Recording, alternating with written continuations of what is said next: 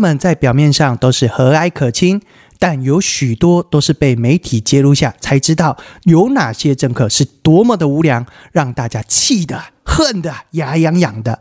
到投票时，就会用自己权力的一票来给予教训。欢迎收听动漫日剧，我都聊。无论是动画、阿尼美还是日剧、哆啦 A 只要是好剧，我们喜多一帮歌迷，我就推荐。大家好，我是爆好剧在教大家剧中日语的阿兹基阿史奇。今天要推的是日剧，片名叫做《Wanano Senso》，中文叫做《陷阱的战争》。二零二三年冬季日剧《陷阱的战争》，Wanano Senso 是由曹简刚。可萨那基只有喜魁违六年强势回归黄金档的主演作品。本剧是以政治背景为舞台，以复仇为剧情主轴，节奏铺陈很快，一点也不拖泥带水。本以为啊，他会花个一两集来铺陈主角的复仇之路，没想到第一集就直接进入了重点，而且还是立即见效，快到你有点猝不及防。可是那个爽度不减。目前为止的剧情发展啊，相信各位听众去看了，应该都会觉得哇，大快人心呐！我们来介绍一下剧情大纲好了。主角旧金亨，施救的救，三点水的金，大亨的亨，日语发音叫做瓦西兹托鲁，以下我就简称他为托鲁。他是内阁府特命担当大臣的第一秘书啊，他拥有过目不忘。即便只有一面之缘，也会将对方身份倒背如流的能力。大臣啊，之所以拥有今天的地位，投入功不可没啊。某天，投入的儿子被人蓄意从天桥上推下来，但犬饲孝介伊努盖 cosge 大臣，我以下简称他为犬饲大臣，却威胁他，此事要以意外结案，不听话就让他流落街头啊。为犬饲大臣服务二十多年的托鲁啊，不满大臣这样子颐指气使，视他多年来的付出为理所当然的态度，于是他展开一系列的复仇计划。托鲁一家三口非常和乐，虽然他忙于工作，但却很重视家庭，经常与妻子和儿子出去露营。但这次犬饲大臣说，生孩子是女人的工作。的这种性别歧视失言风波，让头儿路啊要准备许多善后的工作，不得不和儿子泰生泰基取消周日的露营活动。今晚啊，有场犬饲大臣所举办的就任纪念晚宴，邀请了很多贵宾。头颅正在会场忙得不可开交，主管蒙川。我们称他为阿布卡瓦就好了，则是忙着啊，指责在服务台的女助理穿的很没有女人味，这很明显就是一种性别歧视啊！投入啊，见状立马找个说辞将主管支开。但阿布卡瓦主管啊，他的性别歧视和职场霸凌已经不是第一次了，所以啊，女助理对他是恨之入骨啊！在会场上，突然有位抗议人士。为抗议犬饲大臣的失言，拿起饮料要往大臣身上泼，还好第一时间头颅站了出来挡了下来。当然，抗议人士也被抓了出去。可见头颅对大臣啊，真的是忠心耿耿啊。原本还有一位青年叫做真人马萨多，他想替哥哥报仇，原本想对大臣砸鸡蛋，但看到刚刚的状况啊，就作罢了。接着，他拿起包包里的毛巾给托鲁，托鲁对他非常感激。经过一番交谈后，发现马萨托也在找工作，托鲁啊就跟他说：“你要不要来这边工作试试看呢？”接着啊，托鲁就接到太太的来电，说儿子泰基从天桥坠下来，受伤昏迷不醒。托鲁听到这消息，非常的惊讶，说不出话。就在这不恰当的时机，总理来到了会场。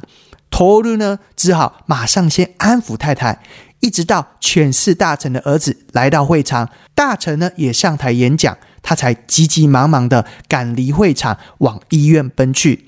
到了医院呢，儿子啊泰基仍然还在抢救当中，但还有许多工作在身的投入无法留下来陪着太太和儿子，他只好啊先安抚太太的情绪，说儿子不会有事的。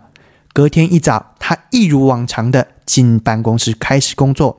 新人马萨托也在今天入职了。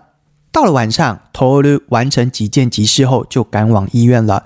正好遇到啊，警察也来到医院，向太太说明目前调查的状况。警察说明，目前未排除意外的可能性。也听说有位女性看到儿子是被人家推下去的，但一切都还在搜查当中。说明完了，警察就离去了。头颅呢，向太太问起儿子目前的状况是如何。他说啊，医生说明因为脑部有出血的关系，所以不知道什么时候才会恢复意识。隔天一早，头颅准备要从医院出发去上班，这时候犬饲大臣出现在医院了，嘴巴上面说要来探望泰基，探望他儿子。经过一番寒暄问暖后。总之就是一番给白之后啦，犬氏大臣啊就跟托鲁说要和他到外面谈谈，谈的内容竟然是要托鲁承认自己的儿子单纯只是个意外事故，非人所为，真他妈的渣！也就是要把这件事情给压下来啦。托鲁内心非常的悲痛，非常的痛苦，然后他一直追问犬氏大臣。到底是谁要他这么做？是谁要压下来的？凶手又到底是谁？当然，政客本来就不是吃素的啊！托鲁，犬饲大臣拿出宴会上托鲁和一位剑商的握手合照，说凭这张照片就可以证明说他拿了剑商的钱呐。托鲁呢极力否认啊，因为他那一天也是第一次见到那个剑商啊。其实，犬氏大臣自己也知道，拿剑商钱的是自己的儿子，只是借机故意挖陷阱给托鲁，用这件事情要来压制他，承认自己儿子只是意外发生啊，否则就要让他喝西北风啊。最后，托鲁只好先点头答应了。在远处看到这情况的太太，非常的生气，完全不能认同。但是，其实头颅的内心比他更澎湃啊。身为人父啊，他真的非常的悲痛，但是他忍了下来。他说：“这样他反而比较好采取行动。”他非常悲愤的说：“要找出真相，并让这些所有有权利的人付出代价。”气愤到甚至当场把苹果给捏碎了。恰恰啊，不对，不是恰恰。恰恰是台湾以前八点档的剧，有一个欧吉桑把橘子给捏爆了。这时候应该要念大臣的名字才对。伊努卡伊，好了，这时剧情就来到第一篇章，对犬饲大臣的复仇计划。其实有一位女记者盯上了犬饲大臣的金流去向，但因证据不足，无法刊载报道。头驴想到这里。第一个想拔除的对象是主管阿布卡瓦这个舔狗。阿布卡瓦掌握了犬饲大臣所有的金流哦，所以一定会有关于无法曝光的金流项目。头颅跟女助理和新人马萨托说明他家里发生的一切，希望他们呐能帮助他。女助理答应了，新人马萨托当然也答应了，因为他和犬饲大臣也有仇。犬饲大臣呢，原本答应帮助他哥哥的公司，没想到最后都没有伸出援手，害他哥哥啊过劳致死啊。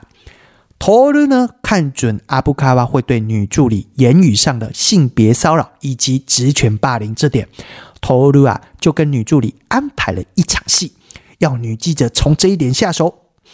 女记者确实啪叽啪叽啪叽拍到了这些画面，也着实把它报道出来。继上次失言风波的犬饲大臣，这次在党内啊，还有社会观感的负面评价又开始上升了。不知道这一切是投入计划的犬饲大臣啊，还要投入马上拟出一份记者会演讲稿，立马召开记者会说明。但阿布卡瓦主管啊，认为这一切是女助理和女记者搞的鬼，只要开除女助理就好了。头就说：“哦，那可不行哦，让女助理走的话，反而会适得其反，会完全变成媒体的把柄啊！”犬饲大臣呢认为头就说的没有错，更扬言说要改善这个工作的环境。到记者会的时间啊，犬饲大臣也逐稿念出以下的内容：诶，关于前几日报道职权霸凌事件，都是空穴来风，是迄个查甫人自认是受害者，擅自放话，又是一番大言不惭的说辞。权势大臣念到这里，发现不对劲，立马停下他的嘴。此时，在场记者已经嗨翻了，上前呢，把权势大臣给淹没了。其实看到这里啊，一整个一整个就是爽度爆表啊！这时候，头驴啊，赶紧把权势大臣救走，但大臣认为是阿布卡瓦调包演讲稿的，因为头驴最后是交给阿布卡瓦的。其实啊，是头驴交给阿布卡瓦前就偷偷调包了。党主席这时就来电话。要权势大臣啊，马上到他的办公室，当然一定是被削一顿啊。翌日，阿布卡瓦主管载着新人马萨多去郊区，并要新人马萨多下车帮老爷爷处理农务，但自己啊却开着车跑了。老爷爷知道，其实这是阿布卡瓦的逢场作戏而已。另一边，托日正在儿子坠落的天桥附近调查。此时的阿布卡瓦竟然出现在不远处，原来他是偷偷跟踪着托鲁。因为继上次两个事件后，他怀疑一切都是托鲁在背后搞的鬼。接着回到议院办公大楼，托鲁想请自己的好友鹰野一起帮忙调查真相。把这一切看到眼里的阿布卡瓦，马上冲去找大臣，告诉权势大臣说。托鲁还在私下调查自己儿子的真相，自己儿子的事情。时间来到了晚上，托鲁和女助理还在找阿布卡瓦记载着金流的记事本。突然，办公室门被打开了。此时，办公室的空气变得非常的僵硬，非常的宁静。等到看到原来是 新人马萨托回来了，还全身脏兮兮的。所以两人就松了一口气，但玛莎都得知说托鲁和女助理还在找金牛记事本时，他就说今天早上啊要上车时，看到阿布卡巴主管啊把一本咖啡色的皮革封面记事本藏到了副驾驶座前的置物箱了。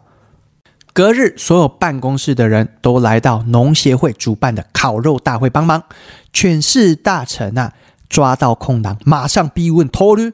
啊，不是讲好林囝的代志以意外事故结案吗？为什么你搁要去调查林囝的代志呢？这时，我真的不得不佩服在政治圈打混的人，那个临场反应吼，真正爱之后真的要很好。头颅啊，马上就说：“哦，他只是想找到帮忙报案的人道谢，因为有他的报案。”才能保住儿子的一命啊！但警方啊都不给他个人的讯息，所以他只好自己去打听起来啦。犬氏大臣被这个说辞啊说服的服服帖帖，欣然离去，与其他的贵宾啊说说笑笑起来。接着啊，在大臣就任晚宴上出现的剑商又再次出现在这个会场。剑商与大臣的儿子悄悄地往无人的地方走去，正好被头颅撞见，偷偷地跟了上去，拍到了剑商又拿钱给大臣的儿子，但螳螂捕蝉啊，黄雀在后，阿布嘎瓦跟在他的后面，甚至还听到头颅打电话跟人家约说晚上七点要碰面，他要其中一个听信他的得力男助理。跟踪托鲁到晚上七点，到了晚上，托鲁与女记者约好在公园碰头。原本在会场与农协会的人还在吃吃喝喝的阿布卡瓦主管，接到男助理的消息，他把车钥匙丢给新人马萨多，要他去开车。新人马萨多见状，这是个好机会，马上跑到车上查了查副驾驶座的置物箱。但是却没有看到那个金流记事本。此时，阿布卡瓦也坐上了车。哦，还好，还好没有被发现。阿布卡瓦要他马上开车到指定的地点，然后马上打电话告知犬饲大臣投入与女记者见面的事。阿布卡瓦和犬饲大臣啊，纷纷都来到了公园，马上撞见投入与女记者还在交谈啊，立马冲上前去。把头颅要交给女记者的信封抢过来看，并说这一定是对大臣不利的东西。哪知道一打开却是在野党的党员跟秘书谈婚外情的照片，这让阿布卡瓦完全不知所措的愣在那边啊，还把早上看到的一切拿来当说辞。其实这一切都是头颅设计的。他知道阿布卡瓦主管看到这些一定会跟犬氏大臣报告，他就与女记者串通好演这场戏。最后，女记者还故意在大臣面前说。阿布卡瓦桑，我听说喽，你跟我们总编说，要是到了紧要关头，你手头上有足以毁掉大臣的情报，可以卖给他。此时，全是大臣啊，对阿布卡瓦完全失去信任呐。翌日，阿布卡瓦一直联系不上头颅，他非常心急。到了晚上，他就直接冲到头颅的家要去理论。结果出来开门的是头颅的妻子，妻子说头颅还没有回来，但阿布卡瓦不相信，直接在门口大声喊道：“你儿子的命已经保住了，是意外还是人为？无差吗？有差吗？”犬氏大臣说是意外就是意外，他说着说着就冲进头颅的家，嘴巴还念念叨叨的说：“瓦西子就凭你，绝对不可能查出来的啦！”哪知道？一进门看到的又是那位女记者，这一切都被那个女记者听在耳里。阿布嘎瓦又再次不知所措的愣在原地了。隔日，周刊又再次爆出犬氏大臣的职权霸凌秘书爆料大臣隐匿国中生神秘摔伤意外事件。全是大臣啊，被总理叫过去，要大臣好好处理。此时，记者已经围在楼下蓄势待发了。他向记者说明一切都是阿布嘎瓦自己乱讲话。心情低落自己的阿布嘎瓦晚上去喝酒买醉，心情太差的他对路人大打出手，被送进警局。隔日接他出去的是托欧鲁，托鲁呢就又故意在外面与阿布嘎瓦争吵起来。好死不死，好死不死！犬氏大臣刚好坐着车子到场了，一下车马上就骂阿布卡瓦，你到底是在冲啥小？头颅看准时机，马上一边说：“你说的黑账就是这个吧？”就从他的包包拿出噔噔噔噔噔金牛记事本。为什么金牛记事本会被找到了呢？一切啊，都要归功于。常常去帮忙农务的新人马萨托，他问老爷爷啊：“阿布卡瓦主管呢，又没有要帮忙，为什么那么经常经过这里呢？”老爷爷回答他：“阿布卡瓦在这附近租了一个农舍，说是放置办公室的活动器材，那个记事本呢就被藏在那里面。就这样，阿布卡瓦这个角色领盒饭了。”拿到了金流记事本的头颅，开始私下调查每一笔的来源跟去向。他与助理发现啊，其中几笔资金啊，都有大臣儿子的名字，上面还有写着什么西滨海岸一百万和解啦，上野车站一百万和解。看来啊，是大臣的儿子和人有纠纷，私下和解的金流。头颅呢，要助理们去调查看看，他想要被害人的证词。使两位助理回来向头颅报告西滨海岸的事件。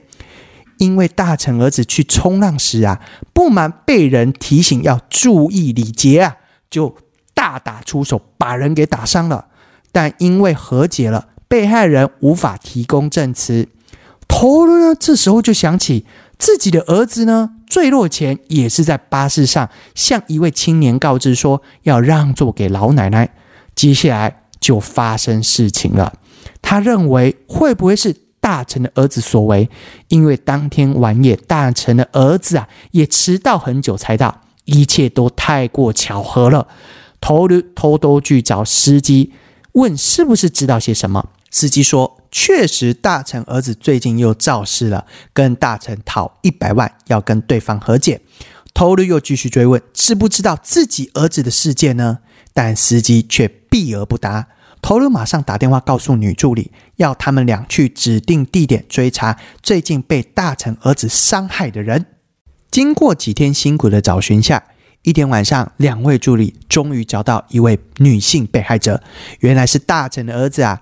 因为自己喝醉酒去搭讪对方，被对方拒绝之后，直接殴打对方，最后说要用一百万来进行和解，但是钱一直都未到手。助理两人啊，不断劝说那位女性，希望她能去报警。翌日上班时间，头儿又来找司机谈心。最后得知，把他儿子推下去的不是大臣的儿子，是另有其人。因为出事的隔天呐，马上就有人打电话给大臣。从谈话内容看起来，是希望大臣帮忙隐蔽事件。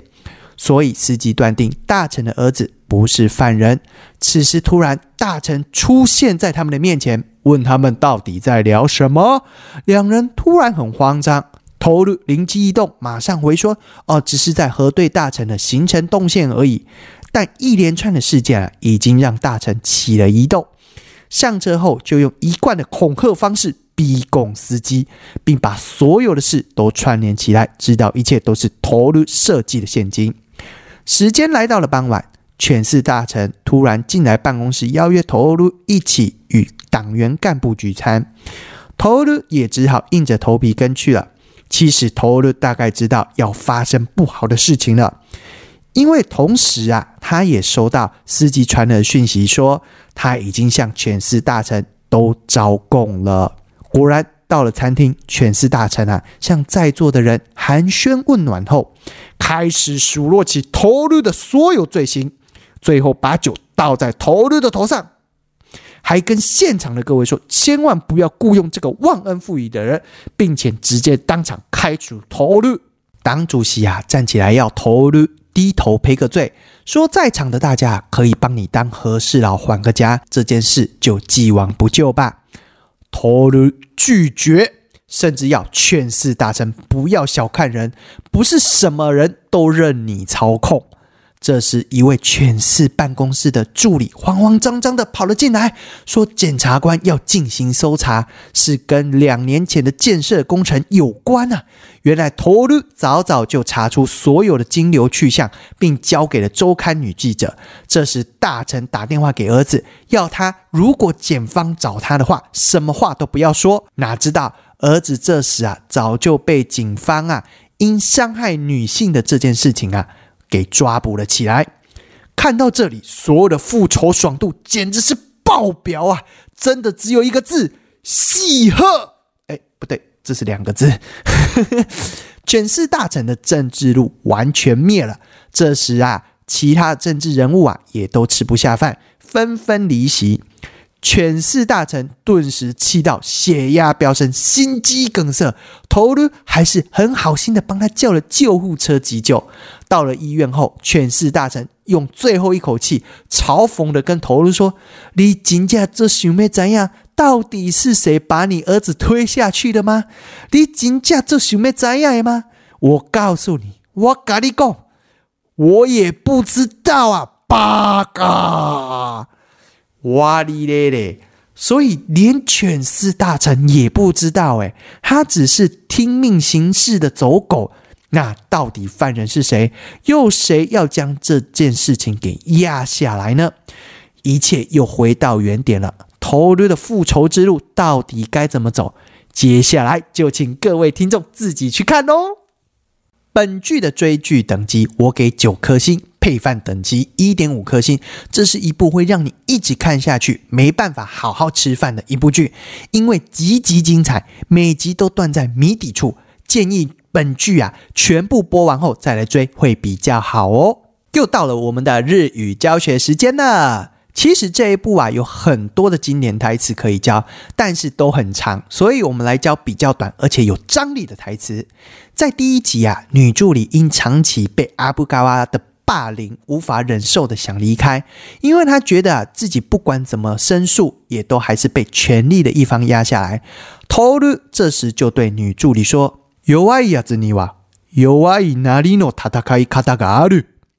弱者有弱者的战斗方式。如果你照字翻呢，可能翻不太出来，所以我们就直接翻弱者有弱者的战斗方式就可以了。好，我们再念一次哦。” 弱いやつには 弱いなりの戦い方がある。你们应该常在民音听到或者是看到火影的“一代米要扛几楼”吧？是要你感受痛楚。伊塔米を扛几楼这句话。